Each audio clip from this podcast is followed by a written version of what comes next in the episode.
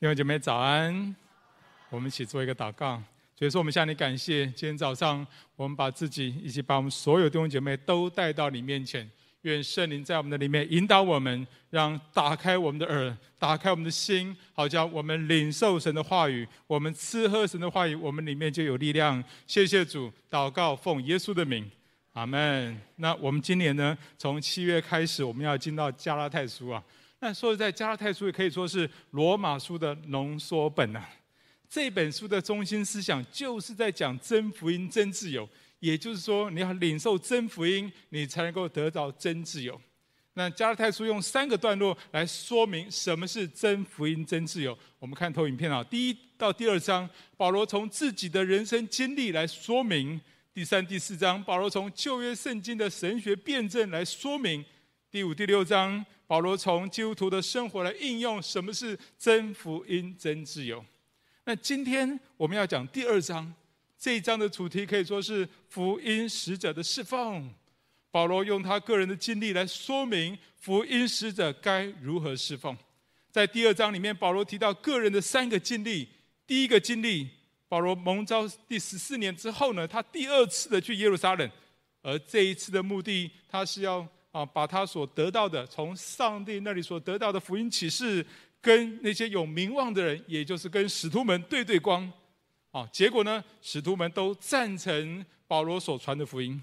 第二个经历就是有假弟兄要来要求提多要受割礼，因为提多是由是希腊人啊，从小没有受割礼，但是保罗认为要求他受割礼，这完全违背因信称义的福音。如果提多妥协了，会误导人以为因信称义不够，还要受割礼才能够称义，这个会失去在基督里的自由。第三个经历，彼得原本会和外邦信徒一起吃饭，但是有一天却因为害怕从雅各那里来的犹太假教师，他就刻意的跟外邦人隔开，不跟他们一起吃饭。而巴拿巴也水火装假。但保罗认为这样子会违背福音真理啊，因为这等于勉强外邦信徒一定得按犹太人的规矩才能够跟犹太人一起吃饭，会误导人以为信耶稣不够，还要按犹太人的规矩才能够行事行，按犹太人的规矩行事才能够称义，会误导人以为因行律法才能够称义。哎，这个不是福音哦，所以保罗公开的抵挡彼得。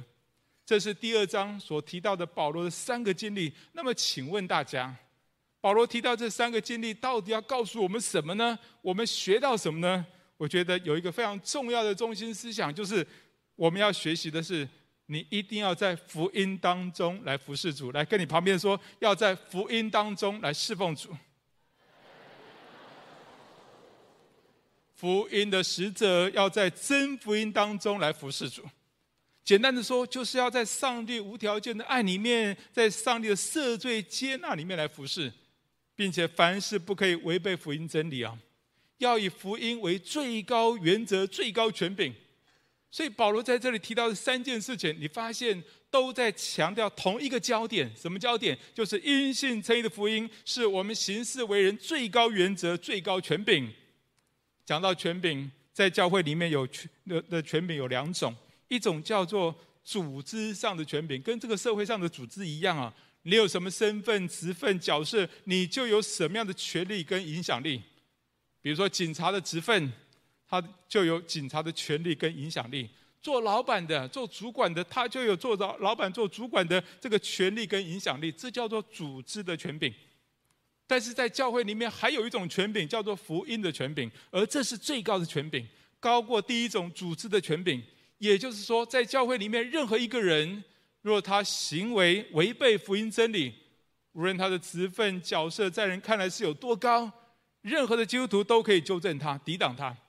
当然，我们的态度要正确，就好像保罗面对大使徒彼得，在组织上，彼得是大使徒啊，他有组织的权柄。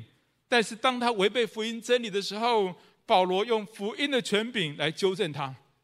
因为若不公开澄清，会让很多人跌倒，甚至保罗面对那些从雅各那里来的犹太人，保罗仍然坚持以福音为最高权柄。他不会因为害怕人而违背上帝所启示的真福音呢？所以，福音使者最重要的原则是什么呢？一定要在福音当中侍奉主，也就是说，要以因信称义的福音为最高的权柄。那反过来呢？反过来说，因行为称义啊，就违背了福音真理啊。因行为称义是以人为中心，而不是以神以福音为中心。那在教会历史上，因行为称义的表现大概有三种啊。第一种叫做律法主义，就是把律法当作上帝，他们只关心人外在的行为合不合乎律法，他们关心规条有没有被遵守，根本不在乎人内在的动机跟态度。只要人外在的行为不合乎规条，就认定他是坏的，是不义的。所以啊，就连耶稣也被认为是不义哦。当然，律法是圣洁的，是好的。但是律法主义大有问题，还有第二类叫做理性主义，就是把理性当上帝。你有没有遇过一些人，他们通不过自己的理性，他们就会否定那些事情？其实，在我们信仰当中，当然有理性的部分，但是有很多的部分是超越理性的。你同意吗？比如说，童女怀孕生子，耶稣从死里复活，哎，这些根本是超越人的理性。有很多的神迹其实都是超越人的理性呢、上帝当然会赐给人理性，但是理性不是上帝。第三种叫做经验主义，就是把经验当作上帝。上个世纪比较强调的是理性，这个世纪强调的是经验感觉。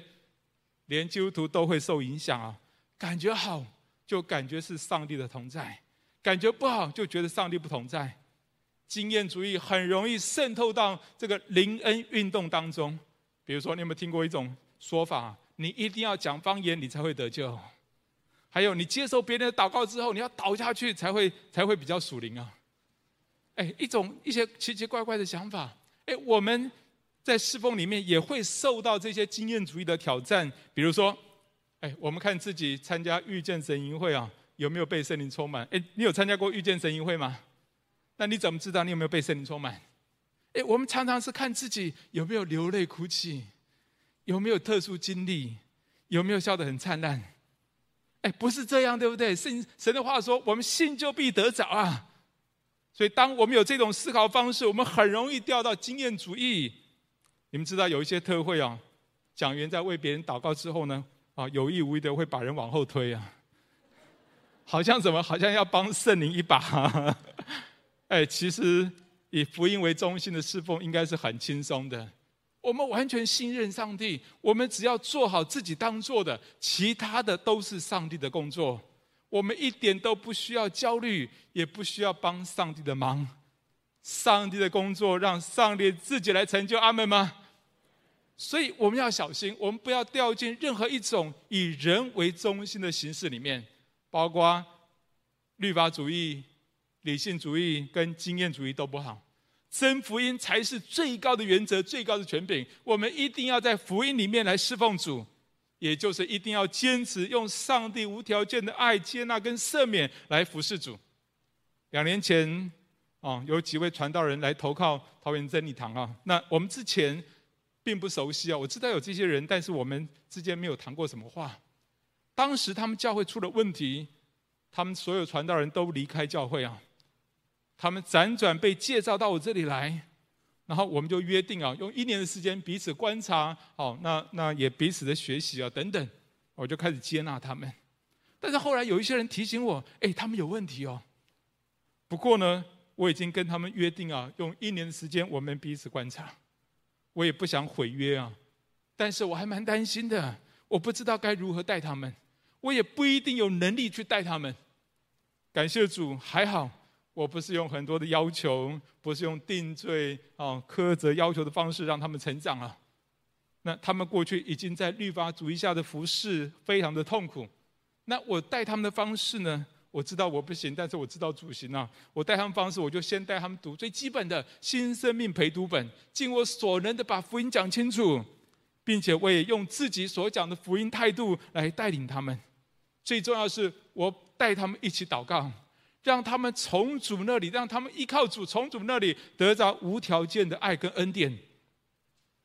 感谢主，经过这两年，我很清楚看见他们从过去律法主义下的侍奉走出来，我感觉他们越来越自在啊！他们现在成为我很大的帮手，很大的很大的助手啊，而且成为我们当中很棒的同工跟牧者。感谢主，在福音里面的侍奉真的很轻省，不是靠我，因为是靠主。而对他们才会有真正的帮助。福音使者最重要的侍奉原则，就是要在福音里面来服侍主，要把福音当作最高的权柄，而不要以人为中心。那么，请问大家，你怎么知道你自己是在福音里面服侍主呢？你怎么知道？你怎么判断你是在福音里面服侍主呢？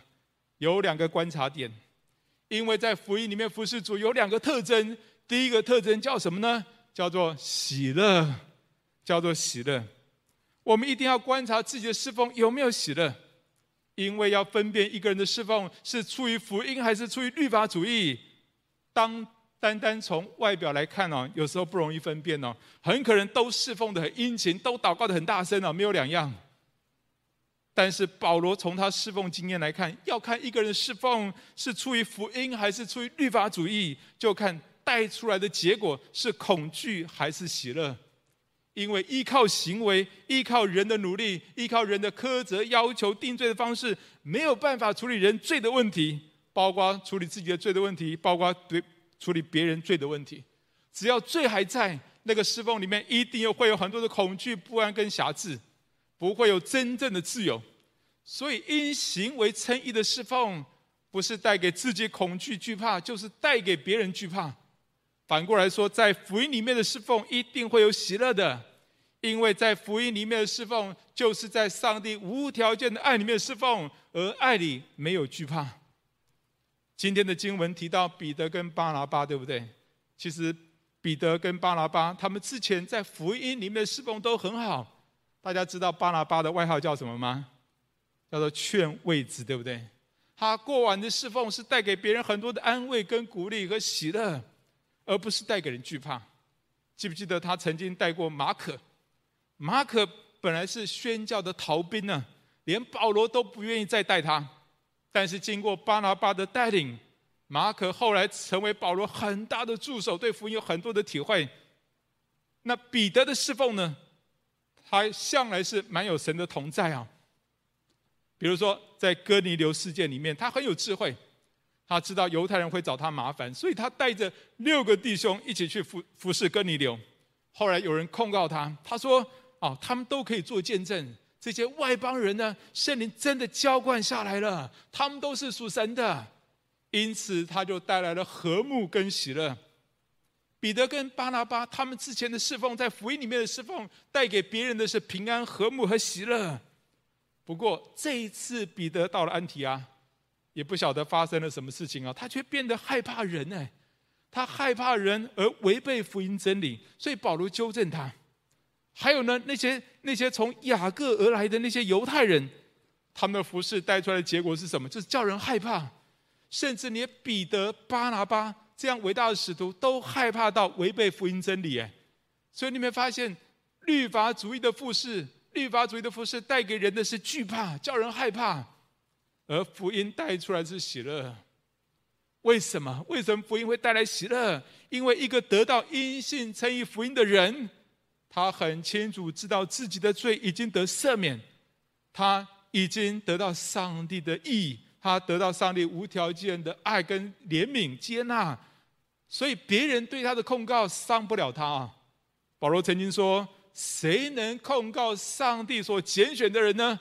有上帝称他们为义了，所以这样的人，别人对他的批评如果是不对的，他们会拒绝；如果别人对他的批评是真的，他可以坦然的接受，而且他深知耶稣爱他，让他有能力继续往下走，所以他自己不会害怕，也不会带给别人害怕。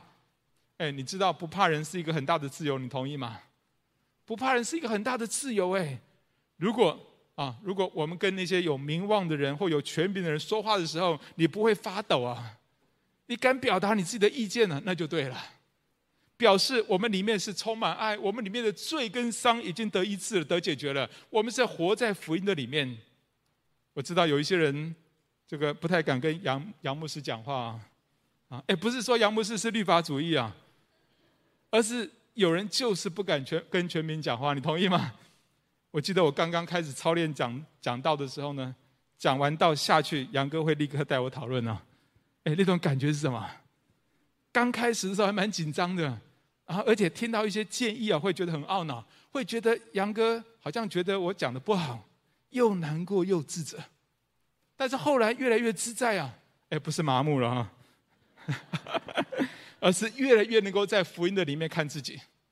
后来再听到一些意见呢、啊，哎，我我我就会想说，太好了，我哎，我今天又在讲道上学会了一点。感谢主，就是在这种很自在的情况之下，我感觉我的讲道很有进步啊！哎，不知道你有没有这样觉得啊？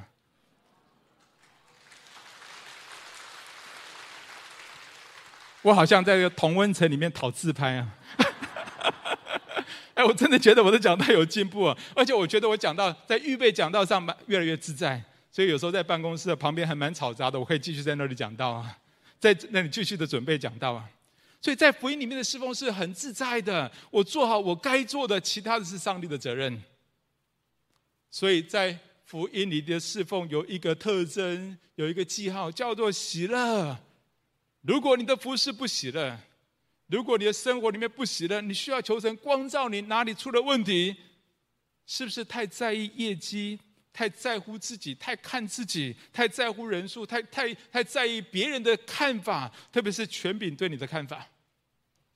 在福音里的侍奉，就是在上帝的爱里面的侍奉，一定会喜乐的。这也是我们观察自己是不是在福音里面侍奉的一个很重要的记号。我记得五年前的时候，我们举家搬到莺歌，我们全力的开拓桃园真理堂。刚开始之后，对自己有很大的期待啊，但是那两年半的时间里面，我们一直停滞啊，一直停滞在一百人左右。其实我心里面开始就越来越有压力，也很不喜乐。那我当然，我渐渐的发现，我里面也会在意人数啊，也会发现我好像很，我好像要想要证明自己的实力如何。但是那两年半的人数呢，一直停滞，我心里面就会有个念头突然跑出来啊，那我会跑出来想说，别人怎么看我？哇，原来周潘啊，原来周潘周潘哥啊，以前在真理堂，因为有很多的资源呐、啊，很多的全职全职传道，所以他做做牧师还蛮容易的。哎，现在呢，自己出来就不行了。哎呀，我发现我越是注意自己，我就越想要靠自己更努力一点，然后就更有压力。就越不喜乐，还好我长期在真理堂里面，长期浸泡在这个福音信息里面，所以每当有这样的不喜乐，我就再一次省察自己的动机。我回想我刚出来开拓的时候，不是为了要证明给谁看，虽然我的肉体有时候会想这样做，但是我最初的动机是完全顺服主的心意。然后我就当下就跟主祷告说：“主啊，我不是要证明给谁看，这一切的成果是在你的手中。”我也向你承认，我的确不行啊！但是我知道你行啊！我只愿走在你的心意当中，只愿顺服你。我就再一次把自己交在主的手中，定睛在主的身上。我发现，当我这样祷告啊之后呢，这个祷告会做不起来呢，我会觉得没有关系。学生工作做不起来的也没有关系，很多的事工做不起来，我就越觉得没有关系啊。那。当然不是说，当然不是说就算算了，而是我发现，当我交给主，我做好我该做的，其他的是主的工作。哎，我发现我的心情就开始转变，开始喜乐起来。感谢主，很奇妙的，后来上帝也把同工加给我们，也把教会发展的方向给我们，然后我们就一步一步的跟随主。弟兄姐妹，如果你的侍奉不喜乐的话，你一定要求主光照。你是不是很想靠自己证明什么？那就是走在因行为称义的侍奉里面，你不会喜乐的；而在福音里面的侍奉，是定睛在主的身上，单单的信靠他、依靠他、跟随他，以他为中心，那你一定会是一个喜乐的人。感谢主，在福音里面的侍奉有两个特征：第一个特征叫做什么？大声一点！第一个特征叫做什么？喜乐。第二个特征呢？第二个特征叫做舍己，也就是说，看我们是不是在福音里面，就是看我们有没有过一个舍己的生活。因信称义的第二个特征就是持续不断的舍己。什么是舍己？舍己就是放下自己的想法，放下自己的罪跟肉体，而去接受上帝的想法跟恩典。在福音里面的侍奉，一定是舍己的侍奉。怎么说呢？其实大家知道，福音是一个极大的奥秘，对不对？奥秘之一是，耶稣是上帝，耶，竟然成为人来到这个世界，为我们的罪死在十字架上。这是人类无法用理性理解的奥秘啊！奥秘之二是，耶稣已经从死里复活后升天，而如今耶稣依然可以透过圣灵而内住在我们心里。所以，耶稣同时在天上，也同时住在我们心里。啊，这是极大的奥秘，对不对？而耶稣在我们里面做什么？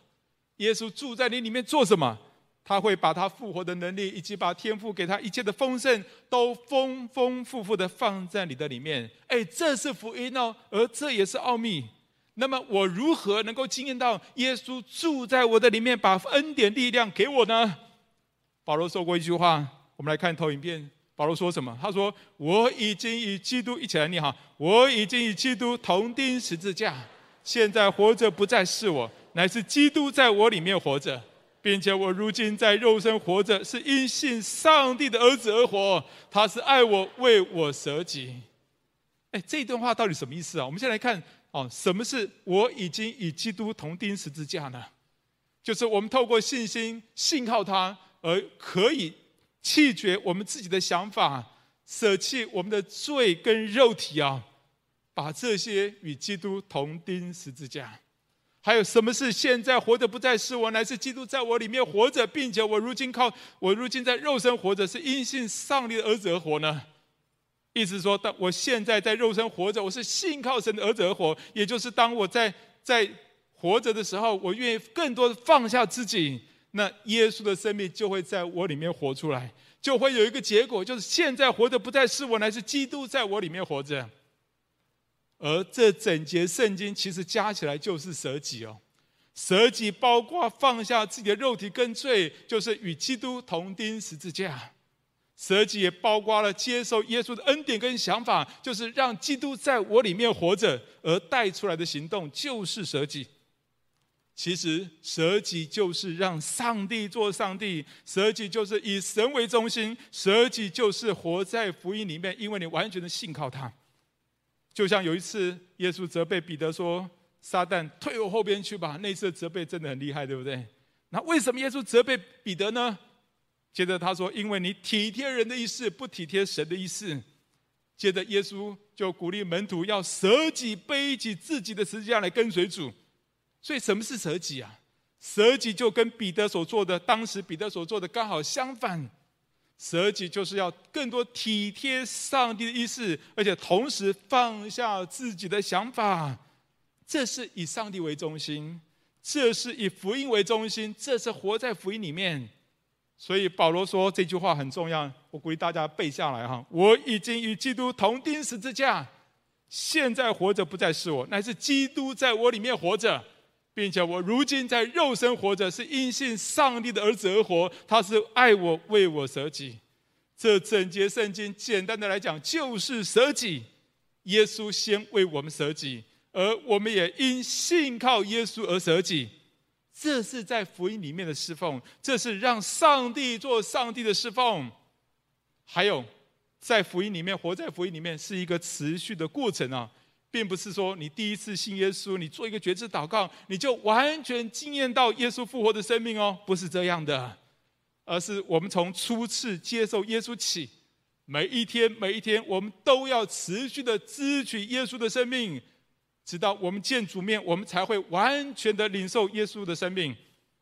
这叫做什么？这叫做 already but not yet，也就是说，我们已经领受了，但未完全领受。那么，请问我们如何每一天每一天支取耶稣的生命呢？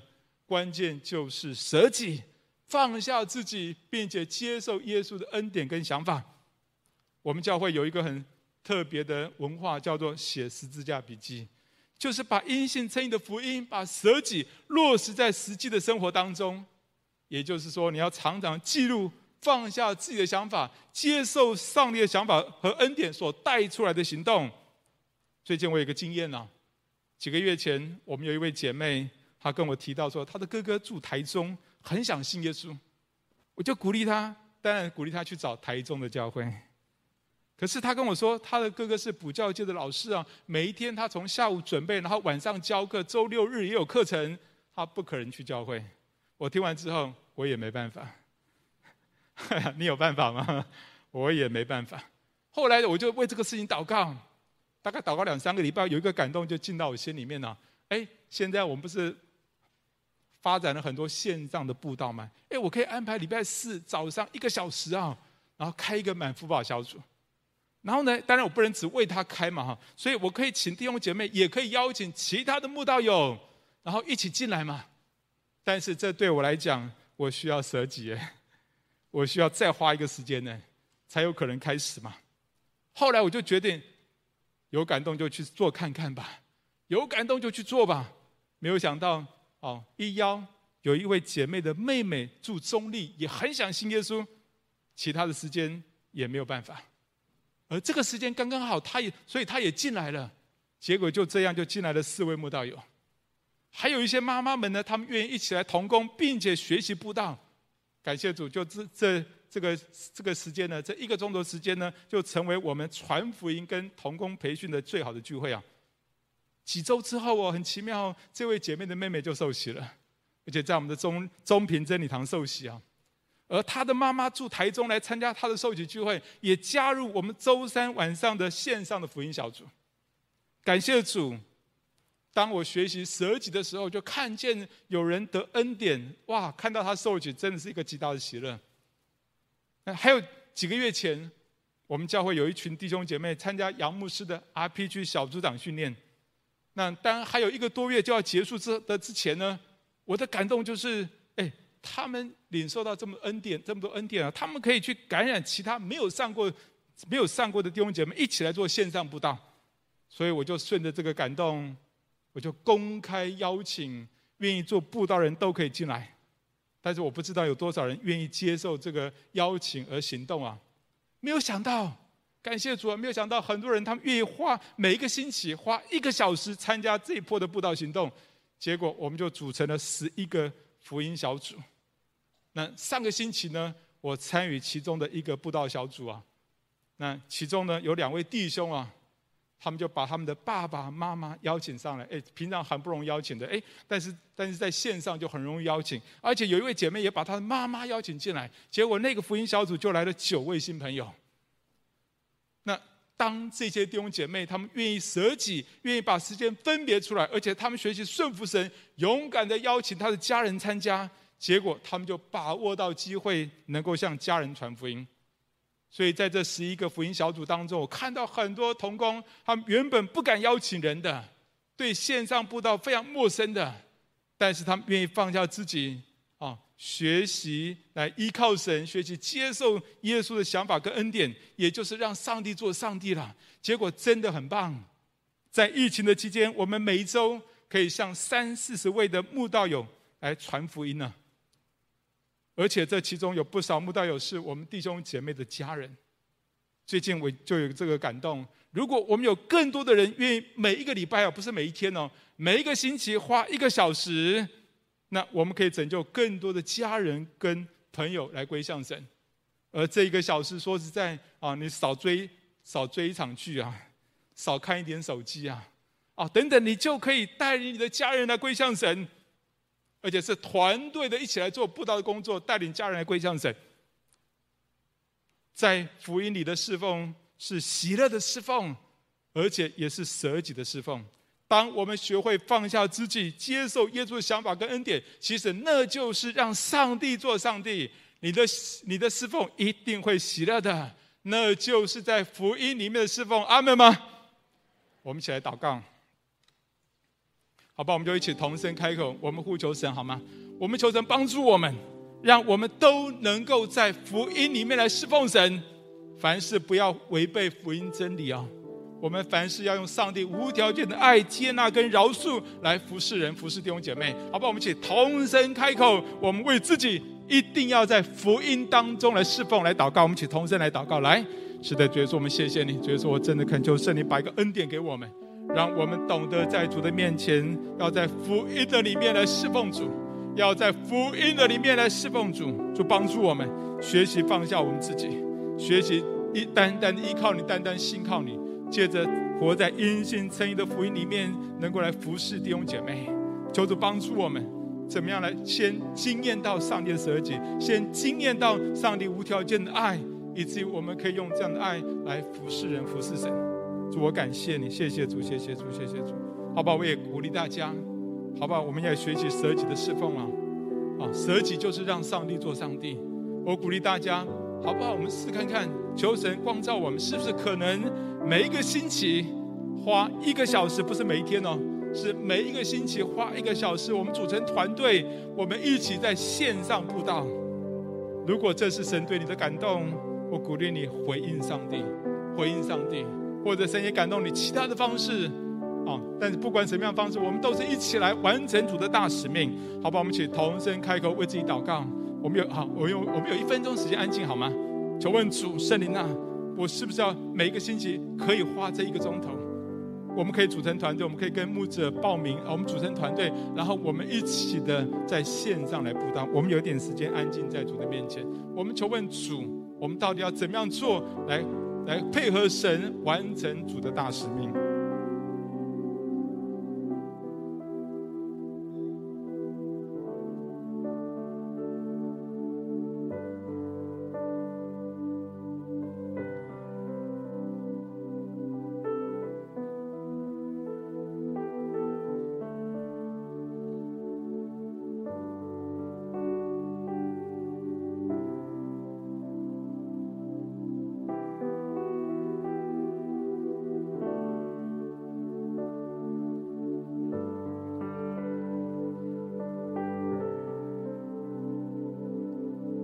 所以说我愿意把你自己的心意放在我们里面，但我也恳求你给我们一个恩典，让我们学习放下自己的想法跟舒适圈，愿意接受你在我们生命当中的挑战，愿意接受你在我们身上的心意。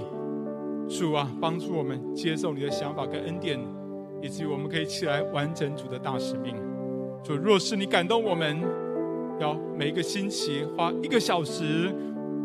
组成团队，带领我们的家人信耶稣，带领我们的周围的朋友、同事来信耶稣的话，我求你给我们恩典，也让我们成为一个团队，一起来服侍你。